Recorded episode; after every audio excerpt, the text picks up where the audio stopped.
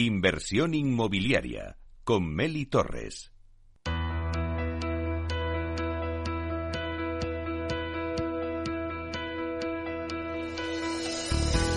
Aula de Innovación.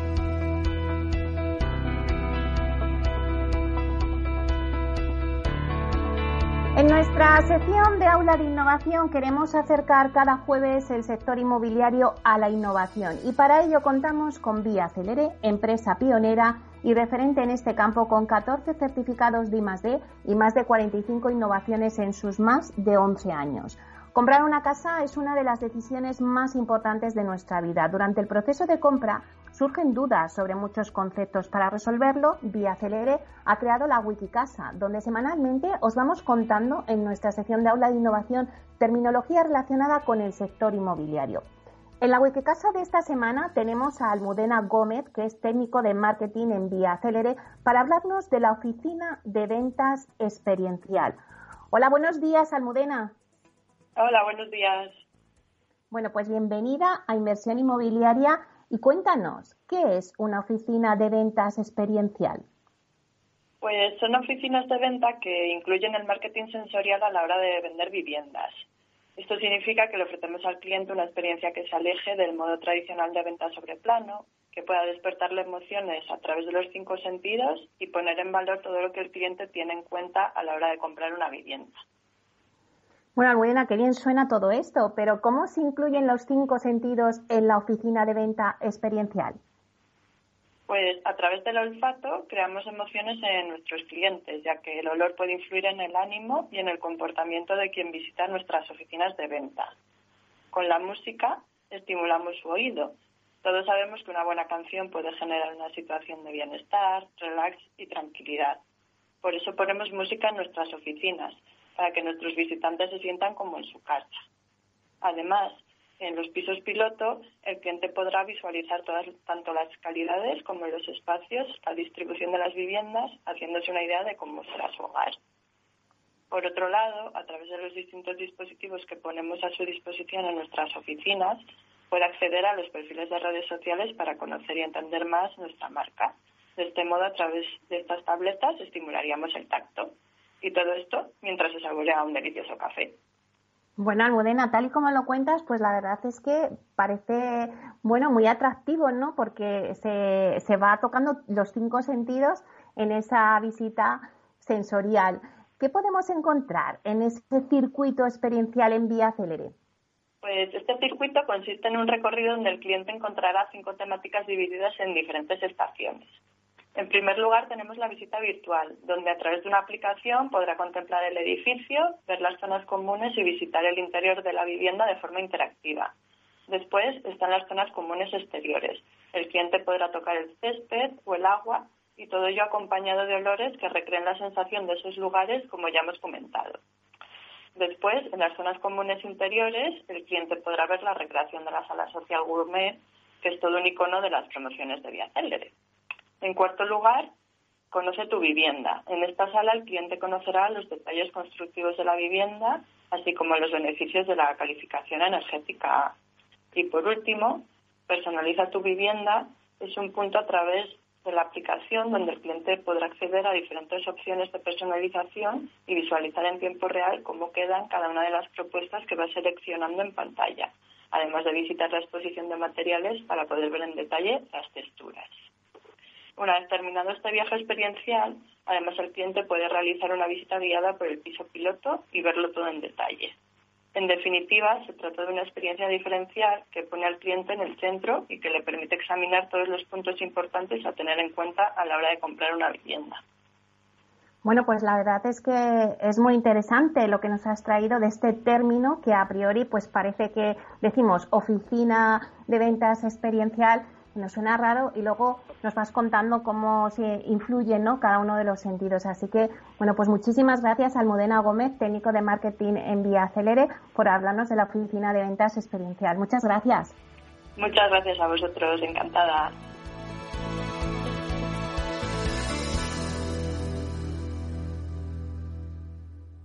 Inversión inmobiliaria con Meli Torres.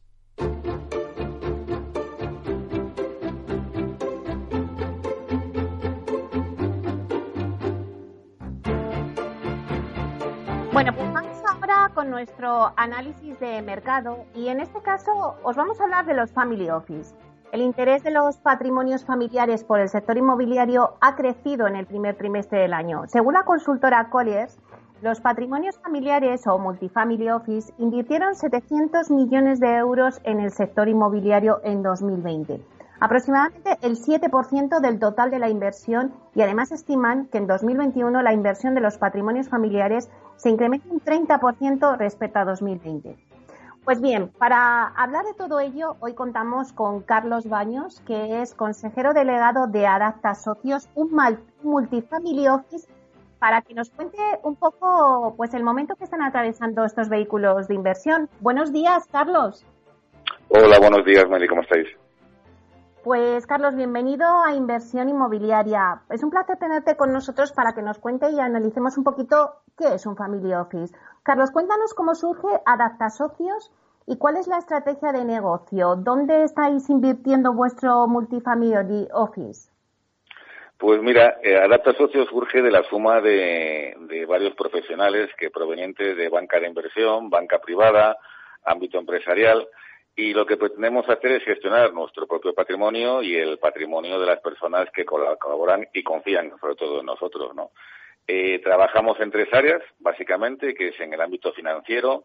Eh, hacemos, tenemos una EAFI, una empresa de fomento financiero independiente que está regulada por la CNMV y asesoramos a nuestros clientes en qué fondos deben invertir y, y, y bueno, ya hacia dónde tienen que llevar su estrategia financiera. Luego tenemos un área empresarial que lo que hacemos son inversiones en, principalmente en startups y nos gusta pensar que, somos unos business angels y, hemos participado ya en cerca de 30 proyectos y en algún fondo que otro de, esta naturaleza.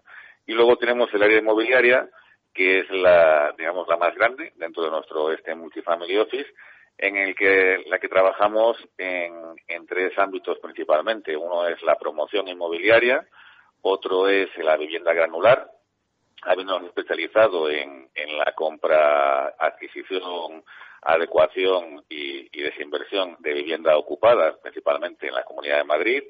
Eh, y luego el resto eh, de la actividad la, enfocamos en alquiler habitacional y en la gestión del patrimonio inmobiliario, bien sea este alquiler habitacional o bien sea alquiler de edificios completos o, bueno, de viviendas, ¿no? Eh, y bueno, pues nacimos hace tres años, ya te digo, de la suma de diferentes profesionales y estamos contentos, estamos contentos y esperanzados con que este entorno tan desagradable que nos ha tocado vivir en España, bueno, en el mundo entero en estos momentos, pues vaya cambiando y nos haga mejorar a todos, ¿no? Y Carlos, ¿crees que ahora los family office son los que están impulsando el sector inmobiliario, como decíamos en, en bueno, pues al principio, ¿no? En la, en la entrada de la entrevista, según los expertos, pues dicen que hay un gran interés de los patrimonios familiares por el sector, incluso en estas circunstancias de pandemia. ¿A qué es debido? Hombre, yo creo que es a que ha llegado este momento. Eh, en los primeros tiempos de desagüe o de recuperación del sector inmobiliario eh, vinieron los grandes fondos de inversión, eh, prácticamente colmataban el volumen de operaciones que se hacía en España en cuanto a su tamaño y su magnitud, eh, o sea, porcentaje de las operaciones que se hacían y desde luego en, volumen de las mismas. Eh, pues puede ser Cerberus, Longstar, etcétera, ¿no? Eh, Blackstone, eh, compraron muchísimas viviendas, muchísimos suelos, es decir, muchísimos activos inmobiliarios, productos de la, de, la burbuja y la posterior, posterior estallido de esta, a los bancos. Estos fondos eh, una vez que acaban su proceso de compra, pues empiezan a desinvertir. Y los primeros que estamos en la lista de, llegada a ese tipo de activos, eh, pues somos los family office, que somos, digamos, como fondos, pero en pequeñito, ¿no? Eh, es decir, todavía el mercado inmobiliario no se ha recuperado en toda su extensión, pero sí que los family office especializados en el área inmobiliaria, ahora podemos acceder a producto bancario y a producto de desagüe de estos mismos fondos que están empezando a desinvertir. Eh, indudablemente nos pilla en un momento más fácil que el que le pilló los fondos, porque la recuperación del sector inmobiliario en comparación con hace siete o ocho años, que es cuando entraron los fondos a, jugar, es infinitamente mayor. Eh, también es cierto que estamos comprando a peor precio que compraron los fondos a los bancos. Y luego, por otro lado, en realidad el mundo financiero ha vivido una cantidad de vaivenes que los pequeños ahorradores o incluso no gran pequeños ahorradores, familias office grandes, eh, están buscando en el inmobiliario un valor refugio que no han encontrado en el tradicionalmente financiero, ¿no?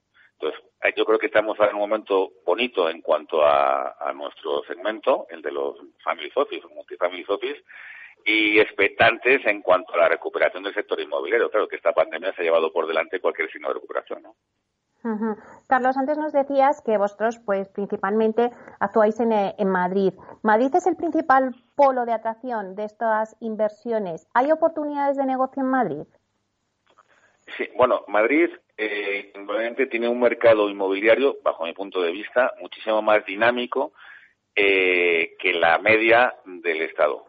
Eh, muchísimo más dinámico en cuanto a, a eh, posibilidad de desinvertir también es cierto que hay mucha más competencia. Todo el mundo, ¿no? Nosotros hay un chascarrillo dentro de nuestra organización y es que si es un inversor de M30 o de no M30, ¿no? Porque muchísimos inversores vienen y dicen, nosotros queremos invertir en el centro de Madrid, dentro de la M30 y producto de alto valor añadido. Bueno, pues eso hay 18.000 millones de inversores que quieren invertir ahí, con lo cual, eh, eh, ocasionando dos efectos. Uno, hacen subir el precio de adquisición, porque compiten entre ellos y otro pues eh, bajan la, la, de, la oferta que se pueda que pueda existir. Pero aún así Madrid aunque ocurra eso también es cierto que absorbe prácticamente eh, el consumo final o bien del inversor que busca ese refugio como decíamos antes o bien de la familia que quiere comprar una vivienda. Ese es el caso una vivienda para para habitar en ella no también es cierto que en Madrid, si, si tú no has vendido una vivienda en un periodo de seis meses, es que has colocado mal el precio en el mercado. No es una cuestión de que el mercado sea más dinámico o no. O sea, sí que hay una demanda efectiva, real, en cuanto a la vivienda en determinadas zonas y en cuanto a los inversores también en otras zonas. Luego también es por segmentos de producto. Está claro que el retail, pues ahora mismo con la pandemia que estamos sufriendo, pues todavía no se ve a tipo de recuperación. Eh, pero bueno, también es una cuestión, a lo mejor la gente que está especializada en retail, en locales comerciales, eh, pues que compre ahora porque están a mejor precio y que esperen a, mejores momentos, ¿no? Invertir, podríamos decir, vosotros os dedicáis fundamentalmente al sector residencial. Invertir en vivienda ahora mismo es un valor eh, seguro. Hombre, seguro, seguro, en este mundo no hay nada, ¿no? Salvo la muerte. Lo único que es un valor bastante más líquido que de lo que se han demostrado otros valores de inversión. Es decir, tú cuando estás invirtiendo en un fondo estás especulando sobre la valoración de unas acciones o de unos papeles que hay. Invertir en vivienda, pues a las personas que, que somos más agnósticos, pues, pues, no tenemos que hacer tanto acto de fe, ¿no? O sea, estamos viendo, es mucho más tangible la inversión. Y si el mercado inmobiliario está dinámico, es mucho más líquida. Eh, porque no tienes un momento en el que tengas que salir, no tienes una decisión de venta en el que seguramente si bajas el precio puedes vender con mucha más rapidez que otro. Eh, lo que sí que se está demostrando que es que la, inversión en vivienda ahora mismo, en función de las zonas, está tiene unas rentabilidades eh, bastante aceptables en comparación con las inversiones tradicionales. También es cierto que obtienes mucha menos rentabilidad una vivienda en la calle Serrano que una vivienda en San Cristóbal de los Ángeles. Por otro lado, la vivienda de la calle Serrano, seguro que en el momento de desinversión es mucho más fácil desinvertir que la vivienda de San Cristóbal de los Ángeles. Es decir, todo tiene sus pros y sus contras. Pero vamos, yo creo que a día de hoy, después de los batacazos que nos hemos pegado en bolsa todos, la vivienda se ha convertido en ese valor refugio que decíamos antes y dentro de la seguridad que el mundo empresarial, el mundo de la inversión puede llevar a cabo, que no es el 100% claro. Claro, por ejemplo, para hacer una buena inversión, ¿en qué se tiene que fijar un un inversor que, bueno, pues que acude a un family office como el vuestro, eh, ¿qué, es lo que tiene que tener en cuenta? Los principales eh, atractivos. Bueno, yo creo que hay inversores para todos los gustos, como hay productos para todos los gustos de los inversores, ¿no? Eh, yo lo que siempre recomiendo al inversor, aunque parezca un, poco de, de, chorrada, es lo primero que invierta lo que pueda invertir.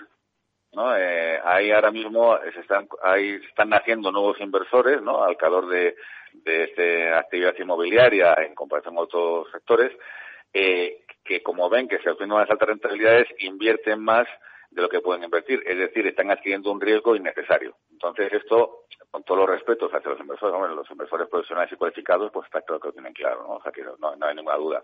Pero yo sé la primera recomendación que hago, que inviertas lo que realmente no te haga falta. Eh, y lo segundo, pues que entiendas la naturaleza de lo que estás invirtiendo. eh, no hay una mejor inversión que otra, porque entonces todos nos dedicaríamos a ello, ¿no? Porque no, ninguno somos más listos que los demás.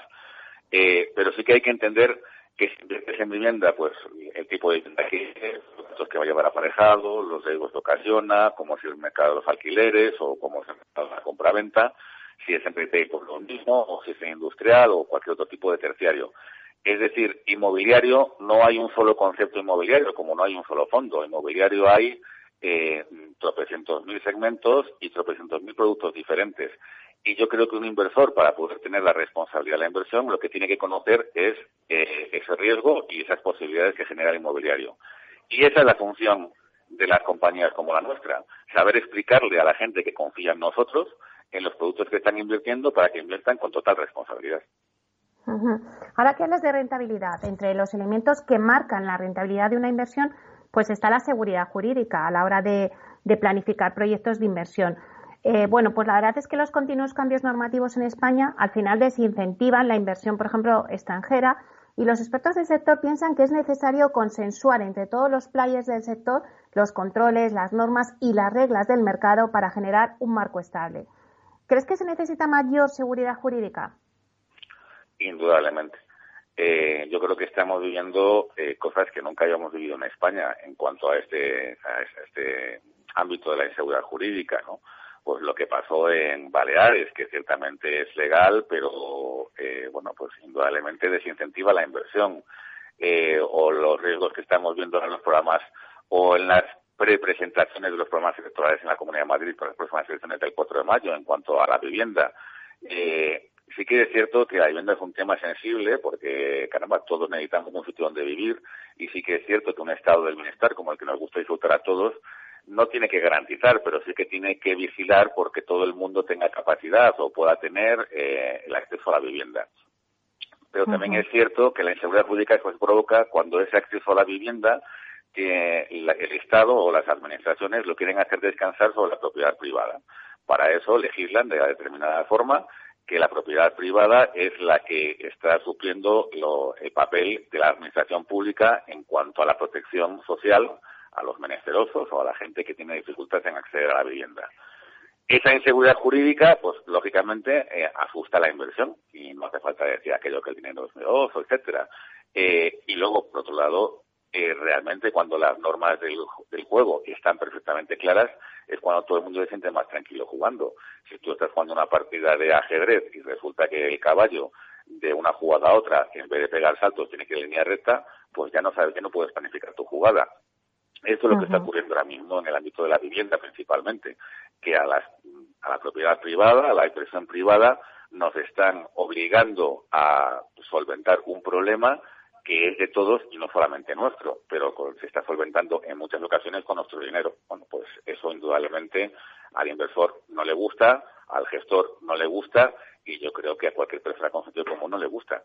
¿Cómo se puede solucionar esto? Pues, bueno, pues simplemente tener una actitud eh, diferente de la que se mantiene en algunas ocasiones, no digo en todas. Eh, bueno, es lógico que para tener una mayor rentabilidad, pues es mejor diversificar, ¿no? En tu cartera y como siempre se suele decir, Carlos, no poner todos los huevos en una misma cesta, sino diversificar. ¿Qué opciones dais vosotros al inversor en Adapta Socios? ¿Es bueno también diversificar hacia otros formatos nuevos, como están saliendo ahora del coliving, Bill to Sí, sí, por supuesto. O sea, yo creo que eh, la diversificación es una norma elemental de cualquier inversor. Eh, yo creo que un inversor que nada más que invierte en un producto o en un segmento no es un inversor, sino que es un empresario que está poniendo su dinero porque se dedica a gestionar ese dinero, con mayor o menor implicación, pero es un empresario, no un inversor. Yo creo que la, la naturaleza de inversor te la da, por un lado, el conocimiento de lo que inviertes y por otro lado, el, número de inversiones diferentes que eres capaz de, de alternar. En el ámbito inmobiliario, en realidad está, o sea, no, no somos no somos muy innovadores, ¿no? que nosotros algunas veces respecto a otros sectores, ¿no? Pues durante los tecnológicos, lo que fuera, pues no somos innovadores. Ahora mismo el mercado del alquiler eh, está subiendo, está subiendo eh, porque no hay tanto acceso al crédito como había antes y es más fácil que las familias alquilen que que, compren. Bueno, pues entonces a partir de ahí, pues el Bill to Rent, por ejemplo, que comentabas tú, pues está claro que es que los promotores, como les es más dificultoso eh, vender casas, pues lo que hacen es que construyen para, para alquilar. ¿Y eso qué, qué genera? Pues un project finance de otra naturaleza. Pues el, crédito lo coge el promotor y se lo queda el promotor y lo alquila para hacerlo. O, o está claro que ahora mismo la gente para independizarse no tiene capacidad tampoco de acceso a una vivienda en una zona estupenda o no estupenda de Madrid, en el caso de nuestra comunidad autónoma, eh, para independizarse, con lo cual se van a una habitación, que eso ha ocurrido toda la vida. Bueno, pues ahora lo llamamos co-living y está fenomenal. ¿Qué es lo que le hemos hecho? ¿Qué hemos hecho en el mercado inmobiliario, en el sector inmobiliario? Pues dignificar un poco, ¿no? Y, y esas casas que se alquilaban por habitaciones, pues darle un poco más de, sentido a esa convivencia, es decir, hacer unas zonas comunes que sean razonables para que todo el mundo pueda estar allí y cubrir sus necesidades. Las habitaciones eh, bien ventiladas, la normativa está ahí. Bueno, yo creo que es sensato diversificar, pero al final eh, el mercado es el que marca el grado de diversificación. Lo que quiero decir con esto es que eh, hay que conocer bien el mercado, e intentar invertir en cada uno de los nichos que el mercado nos ofrece. Pero que es difícil para un inversor o para una empresa generar nuevos nichos. ¿no? Al final el mercado es soberano, quizás sea por mi tendencia liberal, eh, pero el mercado es soberano y es el que nos va marcando dónde eh, podemos invertir y luego pues nosotros, los traders del mercado, somos los que le ponemos el nombre a esos nichos, ¿no? Pero en definitiva es la oferta y la demanda la que, la que configura los productos de inversión. Ay, Carlos, la verdad es que lo explicas también que me quedaría contigo hablando toda la mañana, pero el tiempo se apura y bueno, nos quedan unos minutos solamente para que nos digas, bueno, pues si algún inversor eh, está pensando en invertir en inmobiliario, ¿dónde puede contactar con vosotros si está interesado? Bueno, pues indudablemente en nuestra página web, en www.adaptasocios.com y, y a cualquiera pues estaríamos encantados de explicarle qué es lo que hacemos y, bueno, y si somos un meritorio de su confianza, pues estaríamos encantados de gestionar sus inversiones. Bueno, rápidamente, ¿es un buen momento para invertir en inmobiliario? Eh, depende del inversor. Depende del inversor. Yo no me atrevo nunca a decir si son hay buenos o malos momentos, ¿no? Porque los buenos momentos suelen ser cuando están acabando las oportunidades. Indudablemente hay, hay muchas más oportunidades que las que va a haber dentro de dos años si se da la recuperación totalmente dentro de dos años las desinversiones van a ser más fáciles que las que se pueden hacer ahora. Lo único que te puedo decir es que nosotros estamos invirtiendo en inmobiliario y no nos va mal, o podemos decir que estamos muy contentos con nuestras inversiones. Bueno, pues entonces felicidades, espero que siga así de bien y ya iremos contactando para que nos vayas analizando poco a poco el mercado. Muchísimas gracias, Carlos Baños, consejero delegado de Adapta Socios, un multifamily office. Muchas gracias. A vosotros, un abrazo. Hasta pronto.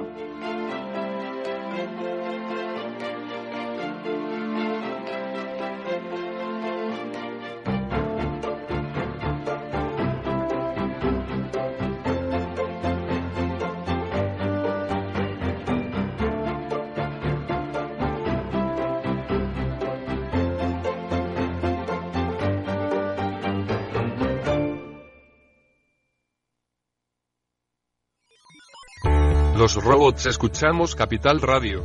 Es la radio más innovadora. Oímos a Saragot, con Luis Vicente Muñoz. Ahí le has dado. Esto es Capital Radio. Di que nos escuchas.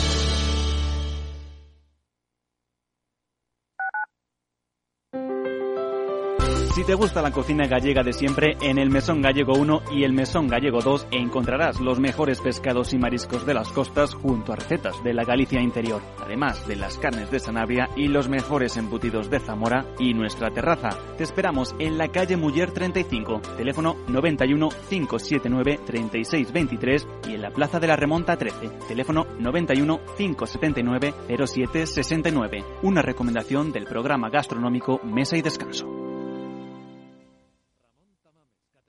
Gráficas Naciones. Más de 50 años de experiencia en el sector de las artes gráficas. Apostamos por la última tecnología tanto en impresión offset como en digital y gran formato. Realizamos todo tipo de impresión. Tarjetas de visita, folletos, libros, vinilos, decoración y montaje de stands. Más información en el 91 629 2145 o en gráficasnaciones.es.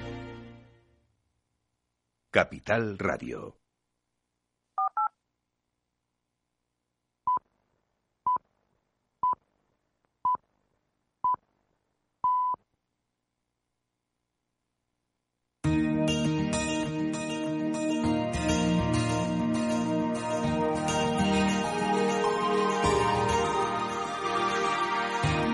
Nuestra sección La Vía Sostenible con Vía Ágora, os contamos la transformación de la vivienda del futuro enfocada en una construcción sostenible como pilar principal.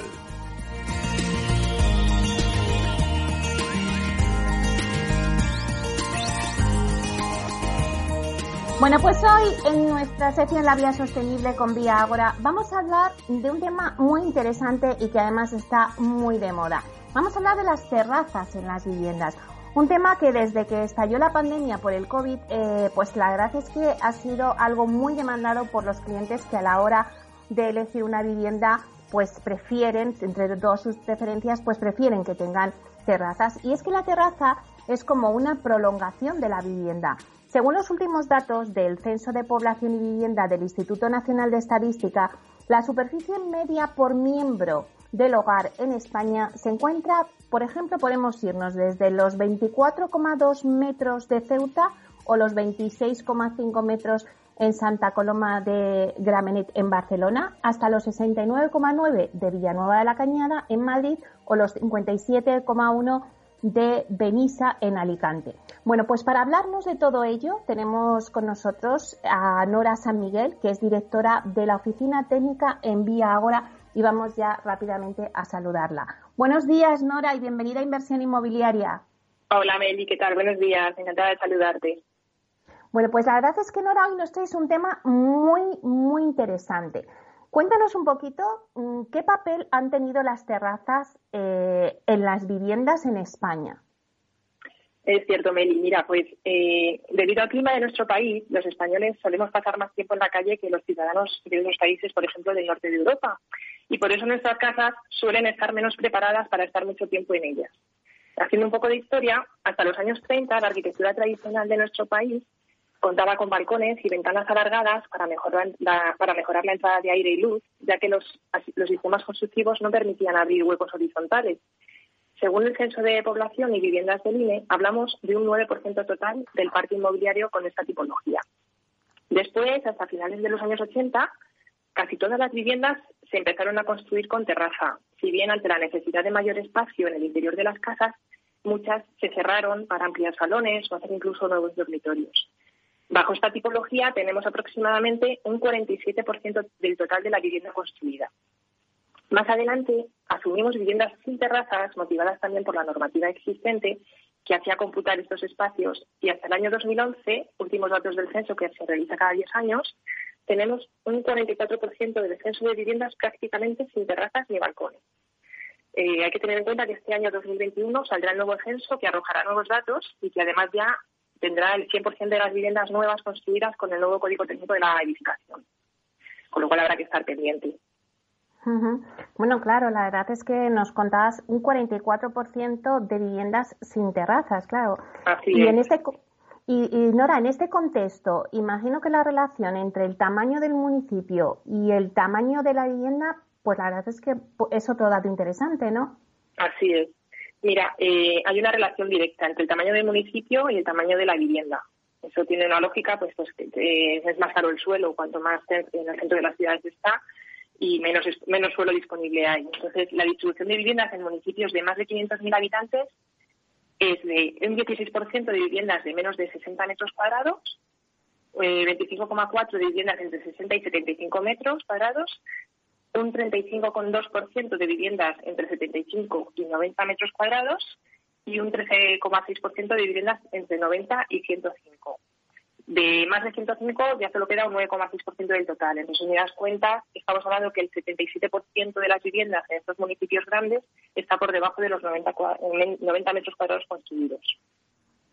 Uh -huh. Sin embargo, en el otro extremo, los municipios de hasta 10.000 habitantes, solo el 50% de las viviendas cuenta con una superficie útil por debajo de los 90 metros cuadrados.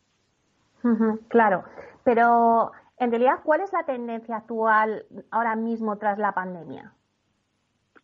Pues mira, la tendencia actual es que la terraza está empezando a ser tratada como un espacio diferencial de la vivienda, como otro ambiente, con un diálogo y cuidado diferente al resto de la vivienda. La disminución del tráfico rodado y con ello de la contaminación y el ruido hace que incluso en el centro de las ciudades las viviendas con terrazas sean muy cotizadas.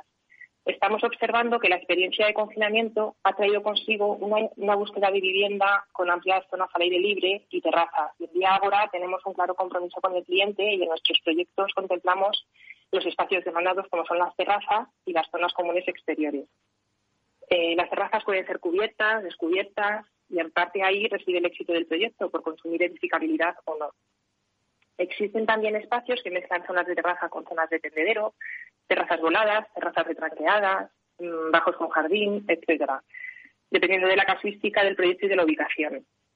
También es interesante destacar no solo el uso de estos espacios, sino la propiedad de los mismos, pues dependiendo de su ubicación serán de dominio privado o serán comunitarios de uso privativo y de ahí emanarán los costes de conservación y mantenimiento de esas zonas.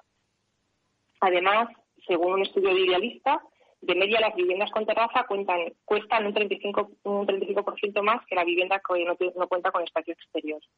Esta brecha de precio se reduce si es alquiler. Claro. Y la verdad es que tenemos un gran parque de viviendas para rehabilitar en España. Pero yo me pregunto, ¿se pueden crear espacios exteriores, como estamos hablando, terrazas, en estas viviendas ya antiguas? Pues mira, sí, la realidad es que el gran porcentaje de viviendas lo conforma el parque ya existente y de ahí deberíamos poder mejorar esas viviendas.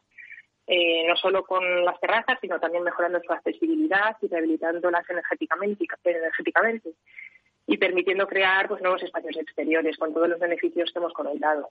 El Gobierno vasco, por ejemplo, mediante un nuevo decreto de habitabilidad del Departamento de Vivienda, está favoreciendo la inclusión de terrazas en los nuevos proyectos, ya que con la construcción de terrazas o balcones va a dejar de computar en términos de edificabilidad y da un paso más allá permitiendo la creación o ampliación de terrazas o balcones en edificios anteriores a 1980 que se rehabiliten energéticamente. Además, subvencionar estas inclusiones con hasta 5.000 euros por vivienda. Es una buena noticia que esperamos se extienda a todas las ubicaciones nacionales y permitir de este modo hacer una regeneración urbana que mejore la vida y condiciones de un gran número de habitantes. Claro que es una buena noticia, pero no sé si, Nora, tenemos algunos ejemplos que nos puedes indicar. Pues mira, aquí tenemos algunos ejemplos de cómo a través de las terrazas se puede realizar una regeneración de todo, de todo un barrio. Los recién laureados con el premio Pritzker de Arquitectura 2021, la Catón y Basal, que en 2019 fueron galardonados ya con el premio de Arquitectura Mies van der Rohe, con una regeneración urbana a través de la transformación de 530 viviendas repartidas en tres bloques en Burdeos, donde además de rehabilitarlas energéticamente, agregaron balcones y jardines de invierno de 3,8 metros de profundidad, mejorando el barrio, las viviendas y con ello la vida de sus habitantes. Y en este sentido, y siguiendo estas tendencias, desde Tech, compañía de industrialización afina Vía Ágora, estamos desarrollando un sistema de terrazas y balcones industrializados, tanto para obra nueva como para rehabilitación, para poder dar respuesta a esta nueva demanda de la sociedad actual. Bueno, pues nada, la verdad es que suena muy interesante. Ya nos iréis contando cómo avanza todo esto. Pues muchísimas gracias, Nora, San, Nora San Miguel, directora de la Oficina Técnica en Vía Ágora. Nora, gracias por estar aquí. Muchas gracias a ti, Meli. Un saludo. Hasta pronto.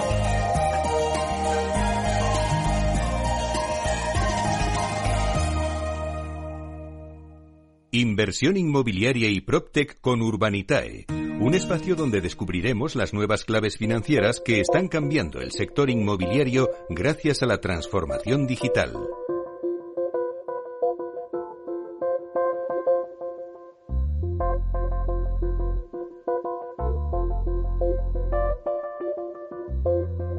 Bueno, pues esta sintonía nos dice que ya estamos en nuestro espacio de inversión inmobiliaria y PropTech con Urbanitae Vamos a daros las nuevas claves financieras que están cambiando el sector inmobiliario gracias a la transformación digital. ¿Y quién mejor para contarnos qué se cuece en este sector que Diego Bestar, que es consejero delegado y fundador de Urbanitae? Buenos días, Diego. Meli, buenos días. ¿Cómo estamos? Encantado de estar aquí otra vez. Bueno, pues nada, yo también, porque parece que la Semana Santa ha sido una semana, pero parece como que, bueno, ahora estoy cogiendo a la gente con mucha ilusión de poder volver a hablar y contarnos a ver qué está pasando en el sector inmobiliario. Así que, bueno, pues contigo vamos a analizar las noticias de, referencia en el mundo del PropTech. Y mira, Diego, a ver, hemos analizado muchas PropTech dedicadas a distintos ámbitos, ¿no? Pero en concreto me gustaría destacar las que están facilitando el acceso a la compra de una vivienda que al final es uno de los retos que tiene por delante este sector, porque el acceso a la vivienda en propiedad para los jóvenes, por ejemplo, eh, pues bueno, la verdad es que está complicado, ¿no? Porque bueno, pues está limitado por la falta de capacidad de ahorro, también por el endurecimiento de las condiciones para acceder a una hipoteca. Las entradas, pues al final, pues desde el 20% del precio de compra eh, tiene que tener ahorrado el cliente. Bueno, a todo esto hay que sumar también impuestos, gastos. Al final eh, es difícil el acceso a la compra de una vivienda. Y en estos momentos, pues he visto que hay tres PropTech que están, bueno, pues intentando un poco dar salida pues a través, por ejemplo, de, la, de la, opción del alquiler luego con opción a compra. Eh, bueno, cuéntanos un poquito de estas tres eh, que creo que son Lucas, Bidoki y Liven. No lo sé, cuéntanos tú más. Sí, pues mira, es exactamente lo que has contado, Meli. La verdad es que eh, para mí esta es una de las verticales del PropTech que más me gustan. Y fíjate que en, este espacio a veces, por lo menos por mi parte, a veces peco de, hablar demasiado de, empresas que son hipertecnológicas, pero eh, la innovación no solo va basada en la tecnología, sino pues también en innovar eh, en, cómo se hacen las cosas en un sector, ¿no? Y como bien cuentas, pues en España tenemos el problema de, bueno, siempre se habla del problema de los sueldos bajos, ¿no? Pero incluso para la gente que tiene la suerte de tener sueldos razonables, eh, tenemos el problema de que la gente joven tiene una dificultad enorme para poder ahorrar lo suficiente para dar entrada, la entrada a la adquisición de, su primera vivienda, ¿no? Eh, para que nos hagamos una idea, es decir, un chaval o, una chica joven que, puedan llegar a ahorrar 500 euros todos los meses, pues oye, para dar la entrada de un piso de 300.000 euros, que dentro de Madrid, como sabemos, hay muy poquitos y, son muy pequeñazos, pero bueno, como una casa de primera de primera vivienda, pues está puede estar bien, eh, pues tendrían que estar ahorrando 500 euros durante unos 15 años, ¿no?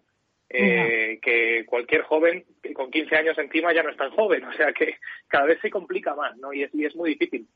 Pero curiosamente estos jóvenes sí que tendrían la capacidad eh, sin ningún problema de pagar la hipoteca, ¿no? Entonces nos encontramos con, con, con eh, pues bueno, con la frustrante situación de, muchos jóvenes que dicen, mira, yo es que solo con pagar el alquiler ya no estoy dedicando prácticamente el 50% del sueldo y no me da lo suficiente para poder ahorrar para poder algún día pues comprarme el piso en el que estoy viviendo ahora mismo. ¿no? Eh, y estas Protex, pues lo que pretenden es dar solución a eso. ¿Y cómo lo hacen? Bueno, pues la mayoría han encontrado la fórmula de facilitar eh, para estos, eh, bueno, para estos, estos posibles compradores barra inquilinos con sueldos razonables y solventes, que solo tengan que aportar un 5% de ese capital y a cambio la empresa, la Protec, aporta el resto, es decir, el otro 15% que suelen pedir eh, los bancos para poder hipotecarte, más los gastos de la constitución de, bueno, y de la compraventa, que suelen ser otro día. Es decir, alguien que quiera comprarse una casa tiene que tener alrededor del 30% del, del precio de venta eh, ahorrado para poder entrar. ¿no? Entonces, en este caso, pues ese 30% se reduce al 5% y estas empresas lo que hacen es hacerle un, un alquiler con opción a compra a los jóvenes para que puedan, eh, pues bueno, puedan ir ahorrando durante tres, cinco años y tener y creando ese colchón de entrada para que a los tres o cinco años puedan tomar posesión del activo, ¿no? De la vivienda. Y la verdad es que, mm. como comento, esto no tiene un desarrollo tecnológico. O sea, aquí no estamos hablando de Internet of Things ni de sensores eh, hipertecnológicos, ¿no? Sino de una manera nueva de, plantear lo que es pues un, tema financiero como es el poder eh, ahorrar lo suficiente para, comprar vivienda. En este caso, en España tenemos tres, eh, tres empresas eh, que, de hecho, este, este mes en el blog de Urbanita hemos entrevistado al CEO de una de ellas, el CEO de Lucas, eh, a Steven Aikenhead, que es, de hecho, amigo mío personal, le conozco desde hace mucho tiempo. Y, bueno, pues en, el, en, la entrevista ha hablado un poco de, cómo funciona la empresa y cómo funciona la estructura de, este tipo de, operaciones. Pero vamos, a nivel de, sociedad en España es, una actividad muy, muy necesaria y, sé que las tres empresas están teniendo un interés eh, muy, muy importante por parte de, gente joven y no tan joven. Es decir, también tienen clientes de 40, eh, que están entre los 40 y los 50 años, o sea que, eh, bueno, es una, es una actividad que puede aplicar para cualquiera y que está teniendo muchísima, muchísima, bueno, pues mucho interés. Claro, es que, Diego, en los últimos años, pues la verdad es que hemos vivido muchos cambios en el sector inmobiliario. Por ejemplo, hoy nuestros hogares pues ya son más inteligentes, se gestionan de manera más efectiva, muchas cosas nos has contado eh, durante cada jueves tú.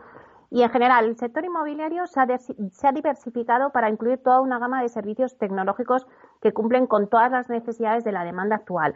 Al final, se han ido aumentando esas Proctec del mapa Proctec que había se han ido sumando Proctex y bueno, yo te quería comentar que nos dijeras un poco cuántas Proctex hay ya en España y cuáles son las previsiones.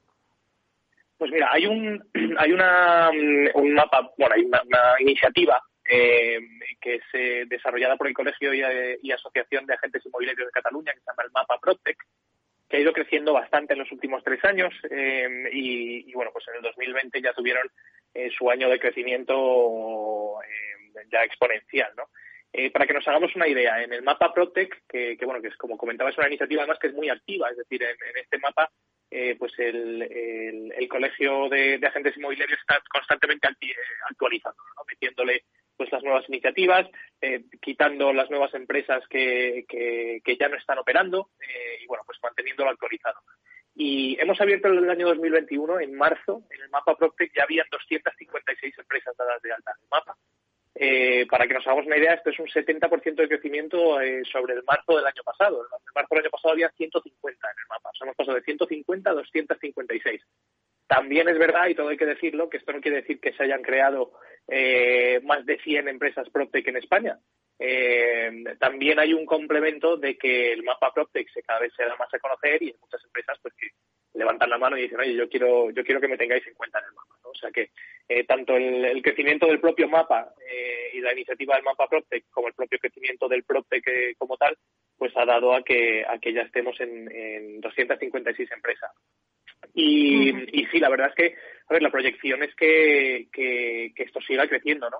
Para que nos hagamos una idea, en el año 2020, dentro de lo que es el mapa, el mapa del que estamos hablando, eh, las partes que más se han fortalecido, las verticales de Prote que más se han eh, fortalecido, y hemos hablado mucho de ellas tú y yo, por ejemplo, la domótica ha sido una de las que más iniciativas ha sumado, el Big Data y la inteligencia artificial eh, para, para, temas de valoración inmobiliaria, que esto hemos hablado muchísimo tú y yo también, eh, las nuevas iniciativas para poder valorar grandes carteras de inmuebles, etcétera, y luego eh, el, tercer, la tercera vertical que más ha crecido es el tema de los 3D, eh, es decir, del mapeo 3D para poder crear eh, visitas virtuales a las, a las viviendas, que como todos sabemos, pues en el 2020 se han visto muy reducidas por, por, las, por las restricciones del COVID. Luego, de cara al 21, que me preguntabas, pues hay bastantes previsiones, ¿no? y, la asociación hace, hace algunas muy claras, cuatro, cuatro principales. Eh, la primera que destaca es que ellos estiman que las empresas que forman eh, parte del ecosistema PropTech en España van a empezar a moverse más y a interrelacionarse y, empezaremos a ver fusiones y colaboraciones. Esto al final lo que supone eh, en este sector y en cualquiera es que se empieza a consolidar el sector, que ya no somos tantos pequeños players, sino que ya empezamos a consolidarnos y vamos a empezar a, a fusionarnos entre nosotros para, para hacer cosas más grandes. ¿no? El, la segunda previsión que, que, marca la asociación es que el ecosistema seguirá creciendo, eh, pero lo hará de un modo un poco más moderado que en el 2020. Eh, también hemos hablado mucho en esta sección del crecimiento exponencial que ha supuesto el coronavirus eh, durante el año 2020 para muchas iniciativas de PropTech. Entonces, en el 2021 se estima que esa inercia que ya se ha creado en el 2020 siga al alza, pero probablemente algo más moderada, ¿no? El tercer punto es que hay una buena previsión de rondas de inversión en el ecosistema eh, y que va a seguir la racha que, encabezó Idealistas en, Idealista el año pasado. ¿no? Idealista es una ronda de inversión muy importante y, durante el 21 se espera que, las, bueno, las rondas de inversión eh, para, para startups del sector sigan, sigan al alza. Y luego el, cuarto punto que, que destacan de previsión es que siguen habiendo bastantes huecos todavía de oportunidad en el mercado. Es decir, es verdad que se está consolidando, pero a su vez se están abriendo nuevos huecos. Y el efecto del coronavirus en la creación de nuevas iniciativas yo creo que vamos a empezar a verlo en el 21, no tanto en el 20. Eh, y bueno, pues ellos hablan también de algunas de algunos sectores en los que piensan que, hay mucho hueco todavía de crecimiento y todo eso. La verdad es que está, está muy bien el estudio. Y claro, ahora que me cuentas este estudio a nivel España y que ya me hablas de esas 256, yo me pregunto, porque últimamente hemos hablado mucho también de México. Eh, bueno, hablé de México con Soneil, que también entró, eh, me parece ClickLack o algo así, ¿no? Que, también estaba ahí en México. Bueno, yo lo que quería es que me dijeras, em, ¿está viviendo en México un poco esa explosión ahora que nosotros ya la hemos vivido? Sí, sí, totalmente. De hecho, em, en, esta sección solemos fijarnos mucho en Europa, Estados Unidos o incluso Asia, hemos viajado mucho para allá para hablar de lo que se hace en China y tal. Em, en Latinoamérica también está viendo, está empezando a moverse. Es verdad que Latinoamérica va un poco por detrás de, la evolución que estamos teniendo ya en España. Eh, y como sabes, nosotros vamos un pelín por detrás de la evolución que hay en Reino Unido, en Estados Unidos. Pero, pero bueno, es verdad que en, México específicamente, en Brasil también hemos sacado algunas noticias en las últimas semanas. Eh, pero es verdad que en México, bueno, ha salido un informe hace poco que hablaba de que 2020 ha sido el año, el año definitivo en el que más que por ganas, es decir, más, más que por la intención que tuvieran las, las inmobiliarias o las empresas inmobiliarias tradicionales de, de digitalizarse, ¿no? Eh, ha sido por, por la necesidad de hacerlo. Es decir, no, no es que saliera de ellas eh, porque les apetecía, sino porque no les quedaba más remedio que o adaptarse o, o 2020 pues hubiera hundido al sector. Además, tenemos en cuenta que el PIB, el, PIB mexicano se calcula que alrededor del, del 10, del 10 al 15% del PIB está directamente ligado al sector inmobiliario. Se pega algo como el coronavirus y, y puede hundir el sector. Entonces, ¿qué ha ocurrido? Pues que se ha acelerado. Es decir, las tradicionales han empezado a tocarle la puerta a las, a las PropTech. Pues, por ejemplo, una agencia inmobiliaria tradicional que no tenía visitas virtuales, que no tenía, eh, que no tenía medios para, para contactar de forma online a los posibles clientes, etcétera, pues se han, se han fijado mucho en las PropTech que ya estaban operando en México y en otros países de Latinoamérica y han empezado a implementarlas. Eh, y si estos se han visto obligados a hacerlo en el 2020, todo indica que una vez que ya has dado el paso y has dado el paso hacia la digitalización, eh, la tendencia va a ser que, lo mantengan y que en el 2021 y el 2022 se acelere incluso más. O sea que, que sin duda México es un país que va en, bueno, pues muy en línea con lo que estamos viendo en España, un poquito por detrás, pero, pero van en, la, el mismo camino.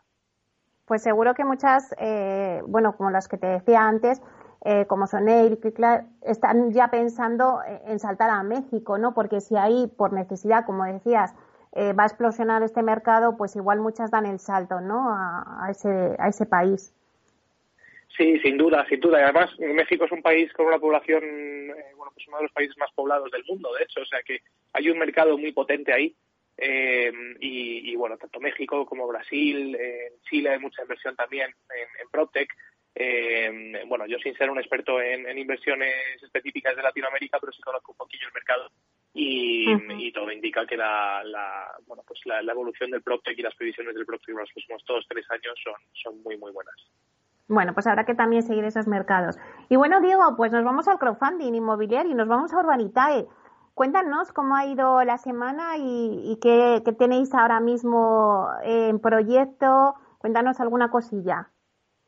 Pues mira, la verdad es que en Urbanitae seguimos a ritmo de crucero y, creciendo mucho, ¿no? Este, pues acabamos de cerrar el, primer trimestre del año y Meli, solo en el primer trimestre de este año hemos, eh, hemos hecho prácticamente el 80% de la producción que hicimos el año pasado. O sea, en marzo ha sido, ha sido un mes eh, espectacular. Como sabes, cerramos un proyecto en Menorca de 1,8 millones de euros en escasos minutos.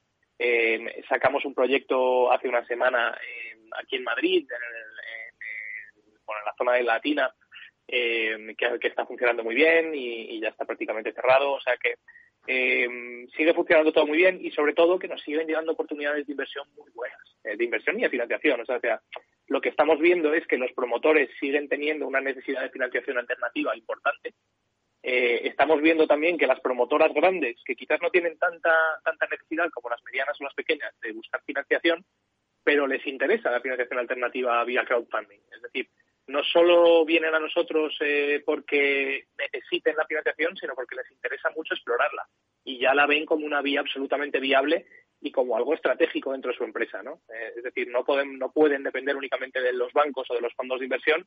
Tener esta tercera vía, pues es, eh, es algo que, que, todo apunta que las grandes promotoras también van a tener en su en su caja de, herramientas, ¿no? Como que, que dice. Eh, así que bueno, sí, la verdad es que estamos recibiendo proyectos muy potentes. Este mes probablemente nos quedemos más cerquita de Madrid, que ya hemos viajado mucho, hemos estado en las islas, hemos estado en la costa, hemos estado en, eh, hace poco en Valladolid y, queremos sacar algún proyecto más que tenemos en la zona de Madrid, eh, quizás en Aravaca. Eh, tenemos algún proyecto también, algo distinto de, un proyecto de Loft en, en Fuenlabrada que, estamos estudiando muy de cerca y, esperamos poder publicar este mes. Y, bueno, pues seguimos trabajando muy de cerca con todos estos proyectos que nos llegan para, para poder publicarlos en la plataforma. porque Diego, antes decías, lo primero, eh, enhorabuena, porque en el primer trimestre del año hacer el 80% de lo que fue el año pasado, la verdad es que os tiene que dar una satisfacción enorme de haber lanzado vosotros este proyecto y ver que se está consolidando y que lo que me estabas contando, ¿no? Que cada vez ya no solamente que el crowdfunding sean para pequeñas o medianas empresas que a lo mejor no pueden obtener a la financiación, sino que ya es que las grandes promotoras lo contemplan como una vía alternativa. Sí, y, yo creo que, esto es una cuestión de tiempo. Eh, hace, hace unos meses hablamos tú y yo de la aceleración de lo obvio, ¿no? La aceleración de la, de la tecnología y de las, de las cosas que eran obvias que iban a ocurrir eh, gracias al COVID. Pues lo que ha ocurrido aquí quizás es también la aceleración de lo obvio eh, en el sentido de que cuando las grandes promotoras han visto la viabilidad de financiación a través del crowdfunding, el apetito inversor que está habiendo eh, y ya con promotoras como las que hemos trabajado nosotros, ¿no? En, desde Urbanitae, como Q21, con Caledonian, con Gestilar, con Coavit, eh, pues ya se, ya se intuye en el mercado que hay algo ahí, ¿no? Y que hay algo ahí que es obvio, que tiene sentido, que hay mucha gente, muchos pequeños y medianos inversores que quieren rentabilizar su capital, su dinero, sus ahorros, por pequeños que sean, eh, y hay una demanda inversora muy potente en este tipo de proyectos. Entonces, bueno, eh, es que el, matching entre uno y otro es, eh, es lógico, ¿no? Es obvio. y es cuestión de, dar ese paso de fe y decir, venga, vamos a probarlo. Y la verdad es que la totalidad de los promotores con los que hemos trabajado eh, al final han acabado muy contentos de haberlo hecho y, tienen intención de repetir si no han repetido ya. O sea que la tendencia está ahí y nosotros estamos pisando fuerte. Bueno, pues nada, Diego, ya nos contarás vuestro proyecto del, de esos LOT en, eh, también aquí en Madrid y estos proyectos. Eh, muchísimas gracias por, por hacernos este análisis y te esperamos la semana que viene. Muchas gracias a ti, Meli. Un placer. Hablamos pronto. Hasta pronto. Diego Vesta, consejero delegado y fundador de Urbanitae.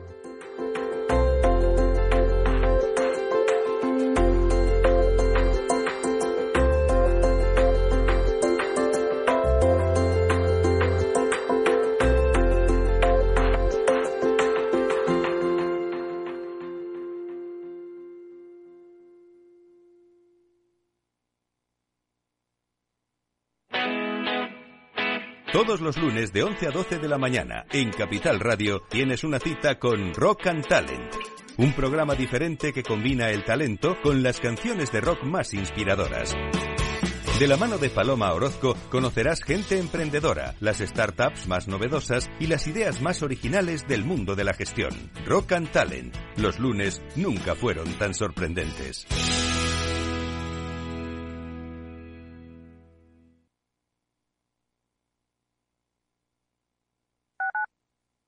Tu radio en Madrid 105.7, Capital Radio. Memorízalo en tu coche.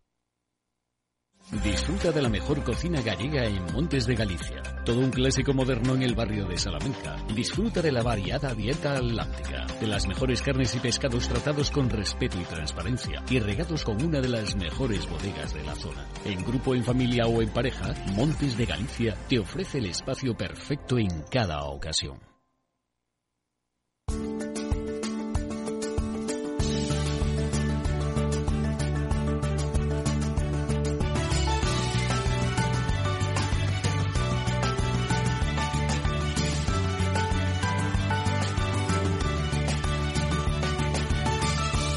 1785 motivos por los que hasta un noruego querría ser español. Motivo gastroeconómico. Si te pregunto cuál es el país con la mayor superficie de viñedos del planeta, ¿qué dirías? Pues pensaría en Estados Unidos, o en Francia o en Italia. Es España el mayor viñedo del mundo, puesto que cuenta con casi un millón de hectáreas dedicadas al cultivo de la vid. La mitad están en Castilla-La Mancha. Wow, muchas vides. Pero ¿quién es el mayor productor de vino del mundo? España también es el líder mundial en producción y exportación de vinos. Superamos a Francia y Italia con más de 2.200 millones de litros anuales. Pues pensaba que los líderes eran los franceses con los italianos. Pues no solo en cantidad, también en calidad. En España contamos con más de 4.000 bodegas y 71 denominaciones de origen. Y también en premios mundiales, 17 bodegas españolas están entre las 100 mejores del mundo. Del libro 1785 motivos por los que hasta un noruego querría ser español.